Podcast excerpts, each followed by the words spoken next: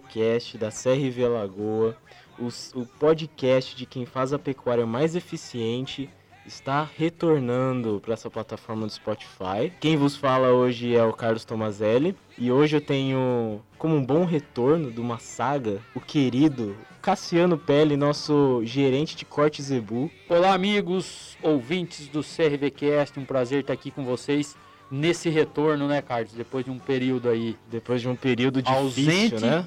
Estamos de volta. Pessoal, a gente deu uma pausa devido ao Covid-19, acabou atrapalhando um pouco as nossas operações. É, como a gente traz convidados de fora, às vezes é complicado o pessoal gravar, tá no mesmo ambiente. É, a gente usa o estúdio, então é um ambiente fechado. E por decisão do pessoal aqui da CRV Lagoa, a gente parou a gravação por um tempo. Mas estamos de volta, né, Cassiano? De volta e pra ficar. Pra ficar. E qual foi a sua quarentena, Cassiano? Eu fiquei sabendo que recentemente você cantou bastante na, na live da Sandy Júnior, hein? Não, fiquei não. sabendo, fontes me falaram. Muito trabalho, Carlos. Engraçado, né? A gente fica sempre com aquela impressão. E, e a gente tá acostumado, pra, pra gente que trabalha viajando bastante no campo, a impressão de fazer home office parece que é algo que você vai ficar lá meio que à toa, meio paradão. Tá de férias, Cara, né? Foi muito intenso. É, aproveitei para produzir algumas coisas que eu precisava fazer e precisava de uma, entre aspas, tranquilidade e eu consegui isso. Então, mesmo parado, a gente estava produzindo. Então, foi, foi bom, foi novo. A gente não está acostumado, ninguém estava nem pensando em trabalhar dessa forma, mas foi bom e foi produtivo. E espero que logo a gente possa retomar as viagens aí, visitar os clientes e olhar boi e vaca, que é o que a gente gosta mais. Com certeza. É, realmente foi uma coisa que pegou a gente de surpresa. é, ainda mais quem não tá acostumado com essa ideia de ficar em casa, isolamento social. É meio difícil se adaptar a isso. é, mas eu acredito que a gente vai logo logo passar dessa fase e já vai estar visitando nossos clientes e amigos. Tomara. Tomara.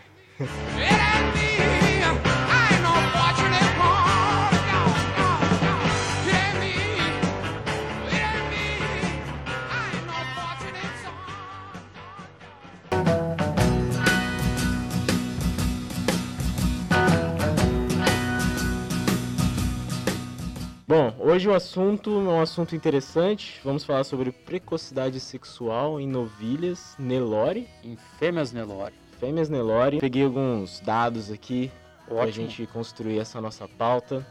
E quando a gente fala de pecuária de corte no Brasil, fica subentendido que estamos falando de vacas brancas, né? vacas Nelore, que são inseminadas ou trabalhadas com touros em monta natural. Essas vacas são, na sua maioria, Nelore, né? de acordo com a BCZ, e a pecuária também é muito grata à raça Nelore. Eu queria saber onde veio essa expansão. Carlos, assim, a gente vê uma predominância da, da, da fêmea Nelore, principalmente a campo, e, e essa expansão da pecuária é muito devido à raça Nelore, por quê? Porque a fêmea Nelore é muito rústica.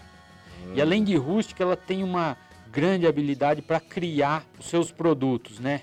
Então essas características colocaram a vaca Nelore como uma matriz de eleição para a produção a campo. E hoje, com as tecnologias de inseminação artificial, inseminação artificial em tempo fixo, a vaca Nelore passou a ter maior importância, porque a gente consegue aliar a rusticidade do Nelore, essa habilidade materna, com a eficiência eh, de produção das raças taurinas.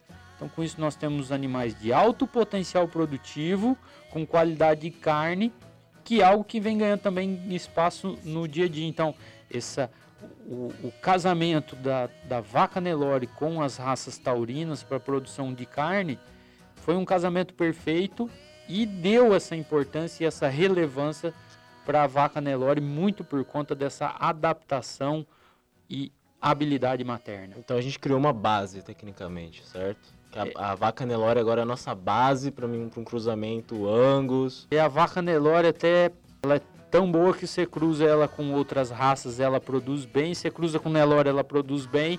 Ou seja, no- o que você usar com ela, ela vai, Vai dar te- certo. Vai dar certo. Perfeito, Cassiano. E também isso aumentou o nosso o, o crescimento com IATF. certo? Opa, de 2006 para cá o crescimento da IATF é um espetáculo. É, isso alinhou com as práticas nutricionais, manejo, sanidade e deixou a pecuária mais intensiva, né? Sim, sem dúvida. E essa característica de precocidade passou a ganhar relevância porque é, quando a gente antecipa a puberdade das, das fêmeas, a gente aumenta o número de bezerros desmamados para a vaca ter uma vida mais produtiva, certo? Isso, a vida, a vida produtiva da vaca é aumentada. A gente ganha produção por hectare e também a gente consegue a maior eficiência, igual você disse.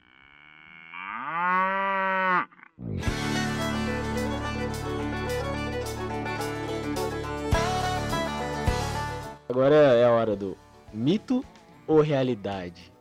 As fêmeas Nelores são tardias? É, de fato, essa é uma pergunta que corre no Brasil inteiro, do Oiapoque ao Chuí, de leste a oeste. Todo mundo fala, mas fêmea Nelore é tardia. Muito disso é mito. Mas o que a gente tem que primeiro pontuar é que a raça Nelore é uma raça relativamente nova, principalmente quando comparamos com outras raças de corte, onde temos as principais representantes, a raça Angus, por exemplo, que o primeiro animal foi tem registro de 1862, eh, no ano de 1862 na Escócia, ou seja, há 158 anos atrás. É muito tempo. E, e relatos citam que criadores selecionam a raça há mais de 500 anos, diferente do Nelore, que veio para o Brasil aí por volta de 1800. Os primeiros registros da raça aconteceram em 1938, mas o grande volume mesmo veio a partir da importação da década de 60. E a partir daí sim houve uma expansão da raça Nelore. Por esses motivos, podemos considerar que a raça Nelore é uma raça relativamente nova, sendo que os principais avanços ocorreram nos últimos anos ah, com a evolução das avaliações genéticas e inclusive a inclusão das DEPs genômicas no sistema. Além disso, as práticas adotadas no campo, Carlos, evoluíram de forma fantástica. Na parte de nutrição animal, o uso estratégico de suplementos mineral proteico em cada determinada época do ano e para cada categoria animal.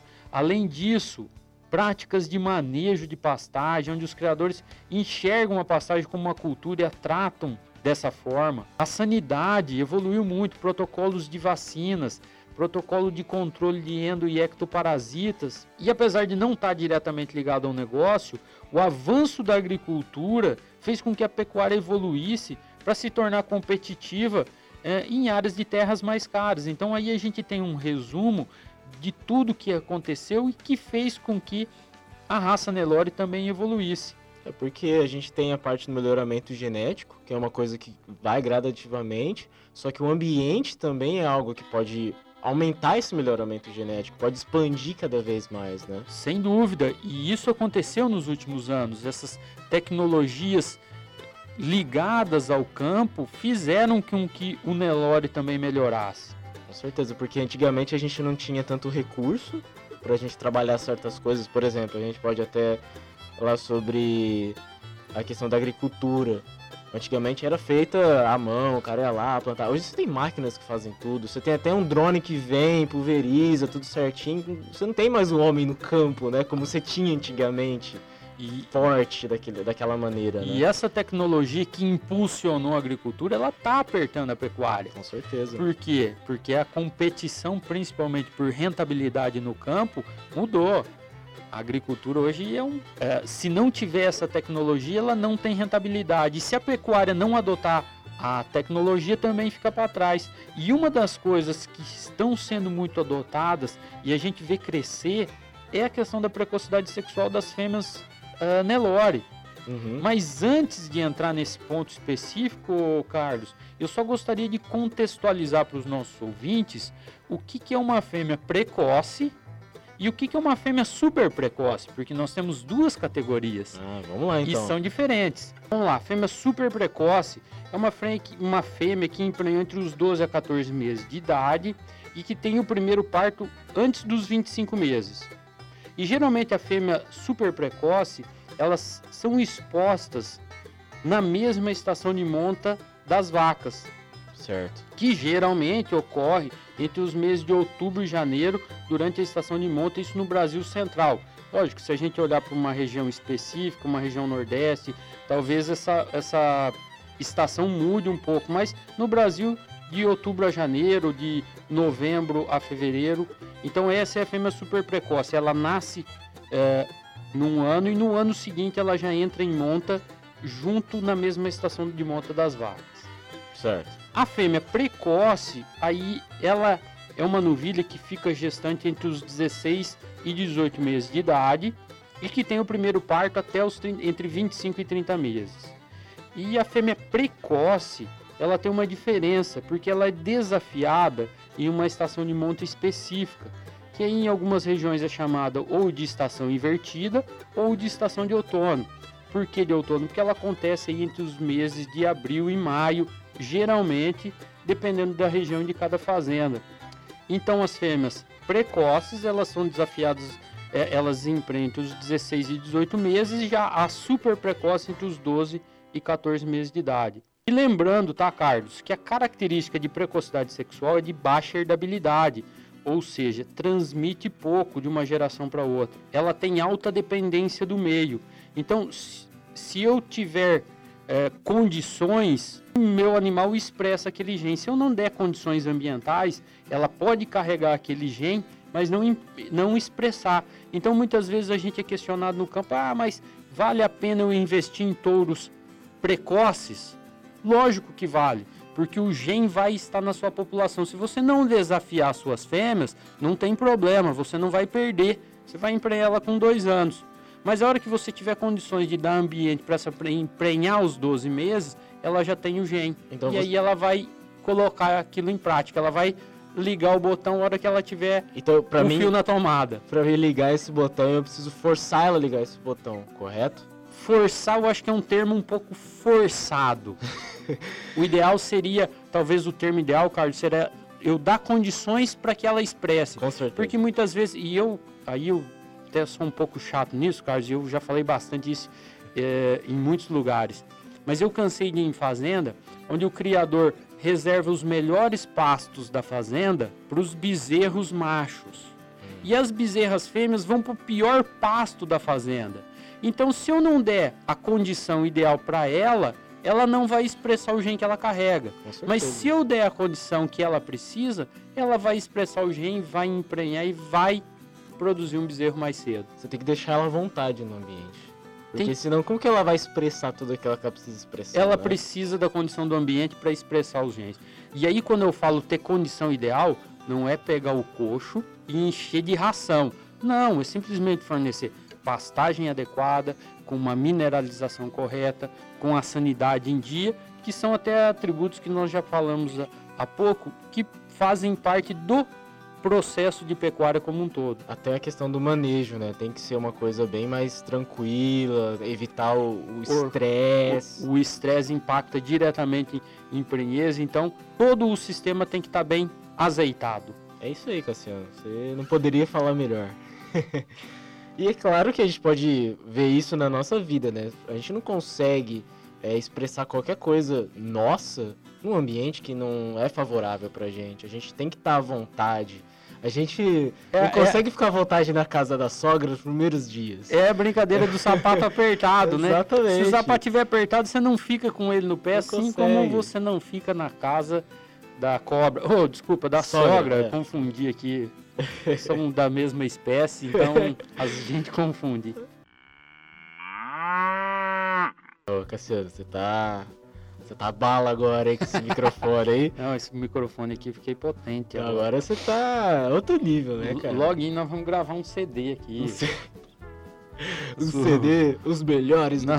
Zebu que é que o, 2020. o japonês falou ali do Boteco CRV? O Boteco CRV. Ó, tá quase, hein? Tá- A ideia tá no papel já. Vai, vai dando corda pra esses meninos aí, Deus o livre. Mas, ô Cassiano, você disse sobre é, como funciona o sistema, você explicou os tipos de precocidade nas fêmeas. É, você falou algumas vantagens, mas eu queria saber, é só isso ou tem mais coisa? Tem mais vantagem? Como que funciona? Então, Carlos, o que que, o que que a gente poderia de pontuar como vantagens em é, da precocidade sexual, ou então de emprenhar essas fêmeas mais cedo? Primeiro, ela começa a dar retorno financeiro mais cedo. Por quê? Porque ela vai emprenhar mais cedo, vai parir mais cedo, vai entregar um bezerro mais, mais cedo.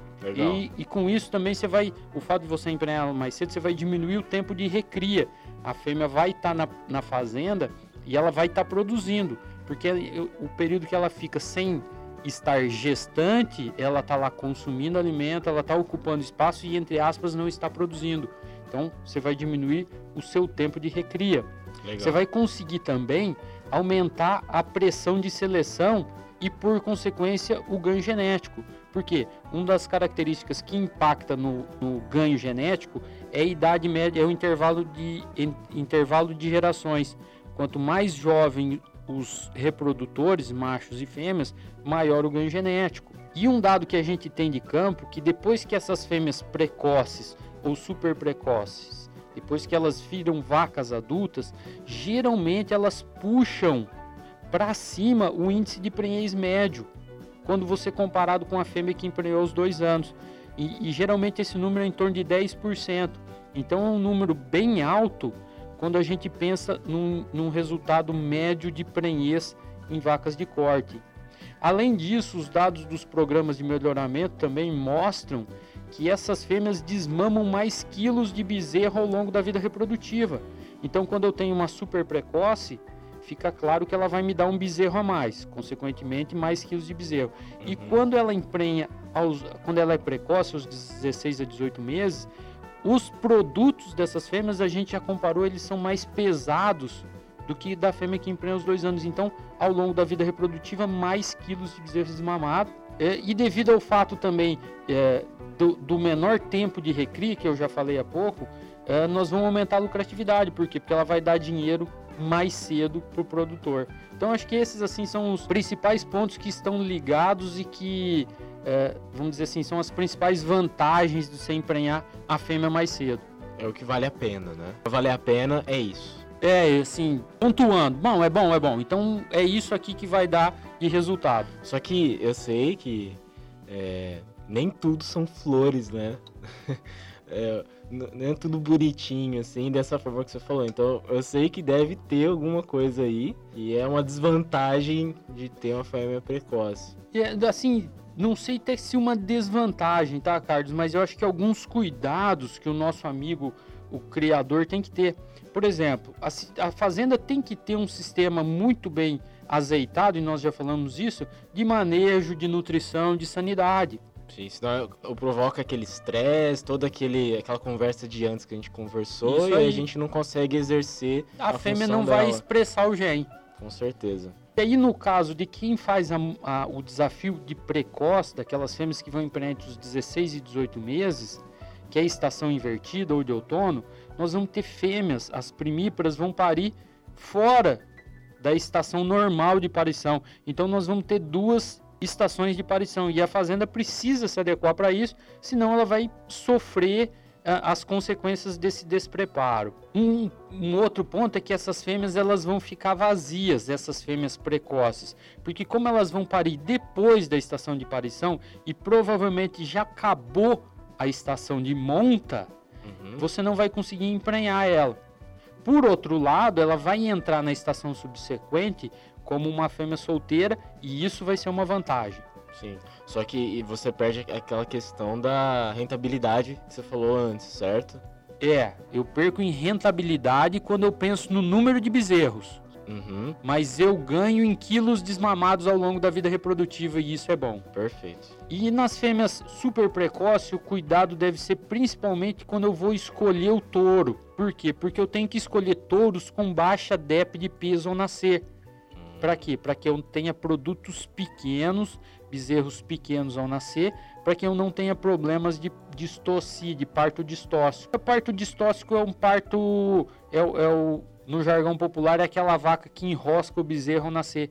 Porque uma das vantagens, é, quando eu falo lei lá atrás da habilidade maternal, e aí não é só a capacidade da vaca cuidar do bezerro, aleitar e tudo mais, e sim dela parir no campo sem precisar de auxílio. Esse é uma, esse, putz, ganhei o dia lembrando disso agora, Carlos. Uhum.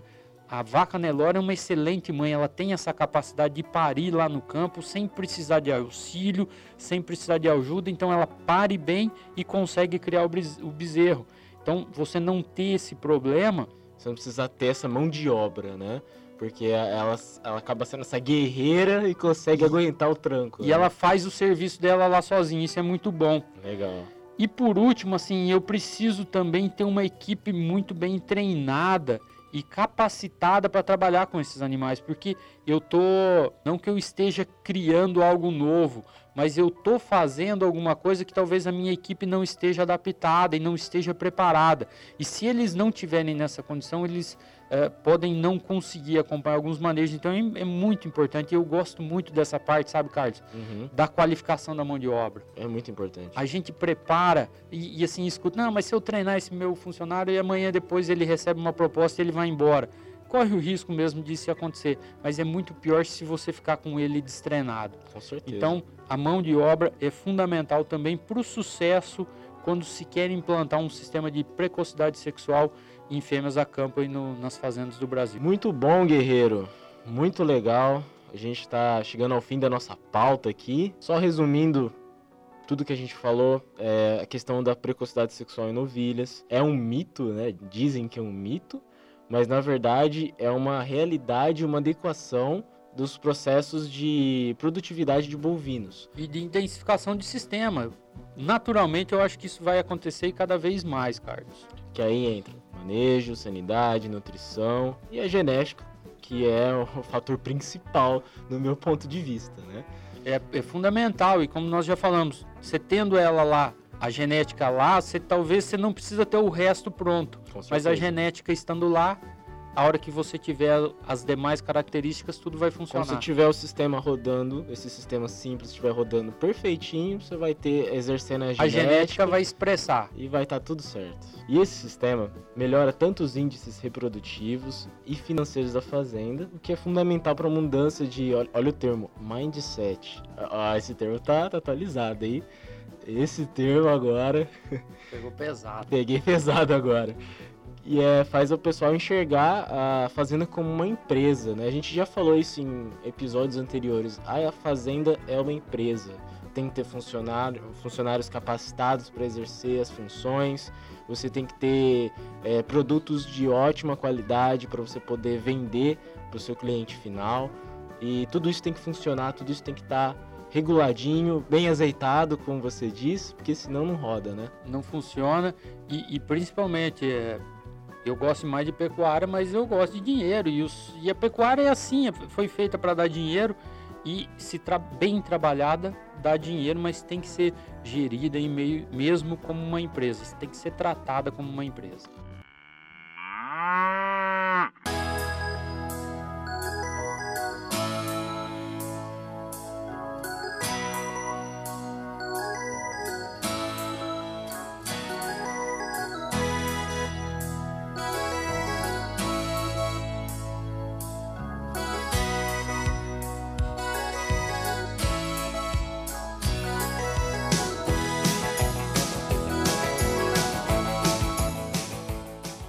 Chegou, Cassiano. Tá chegando, ó lá, ó. O túnel, ó lá, iluminado, ó. Que que é? É ele, O grande... o nosso trem bom demais da conta.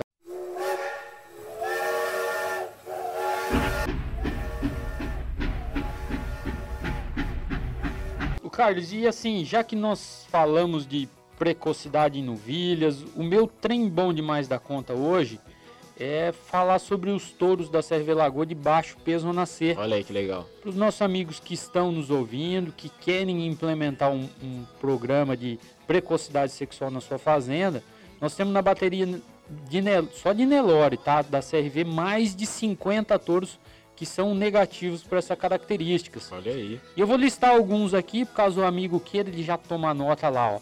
Por exemplo, só, e só os touros jovens que entraram na bateria no ano de 2019. Então nós temos o absoluto da água fria, lá do nosso amigo João Guimarães, lá do Pará. CFM Fabuloso, Agropecuária CFM, um dos programas mais consistentes eh, de Nelore do Brasil. O Gênio da Hora, todo o destaque da prova da Embrapa.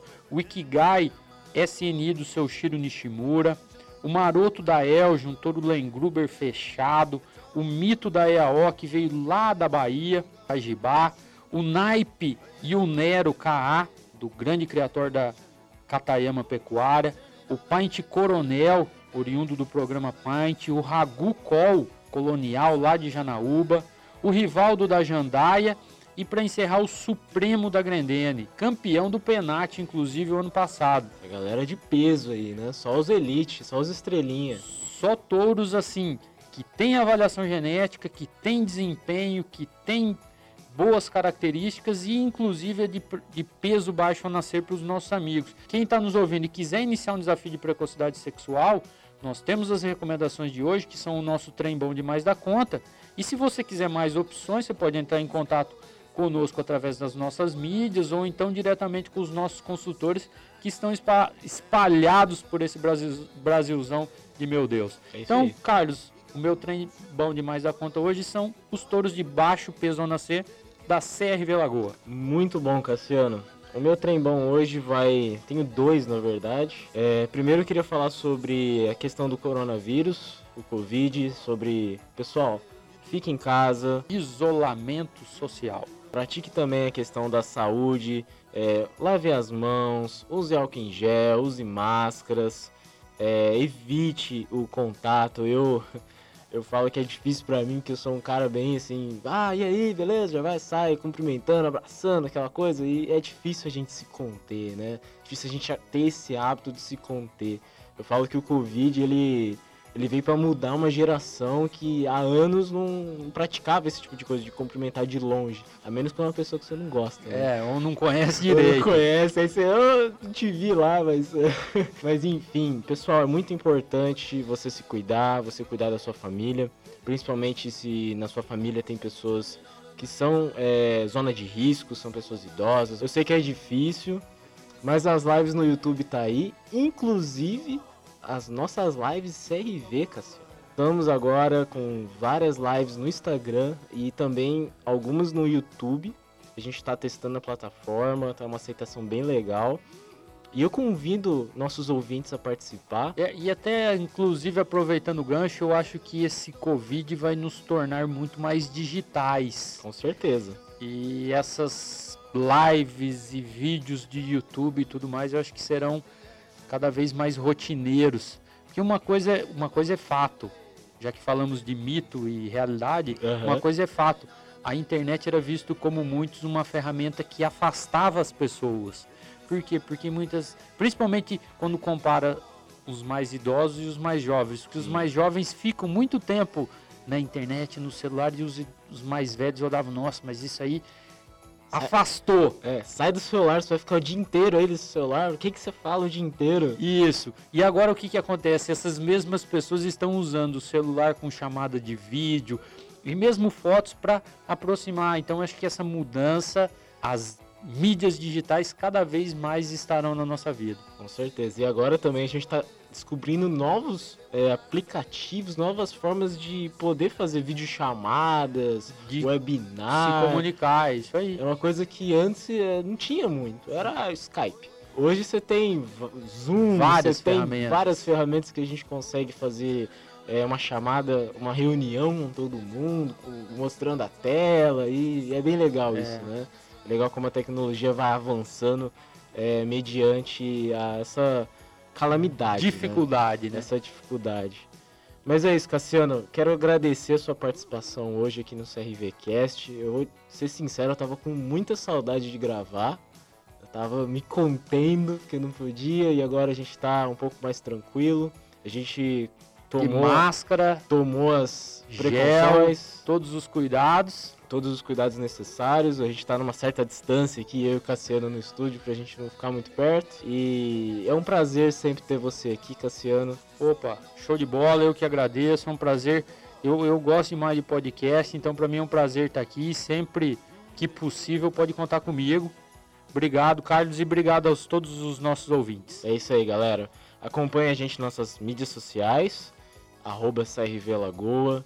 A gente tá no Facebook, no Instagram, a gente tem um canal no YouTube, onde você pode ver todos os vídeos dos nossos touros. Acompanhe agora nossas lives. É a CRV Lagoa, melhorando seu rebanho e sua vida.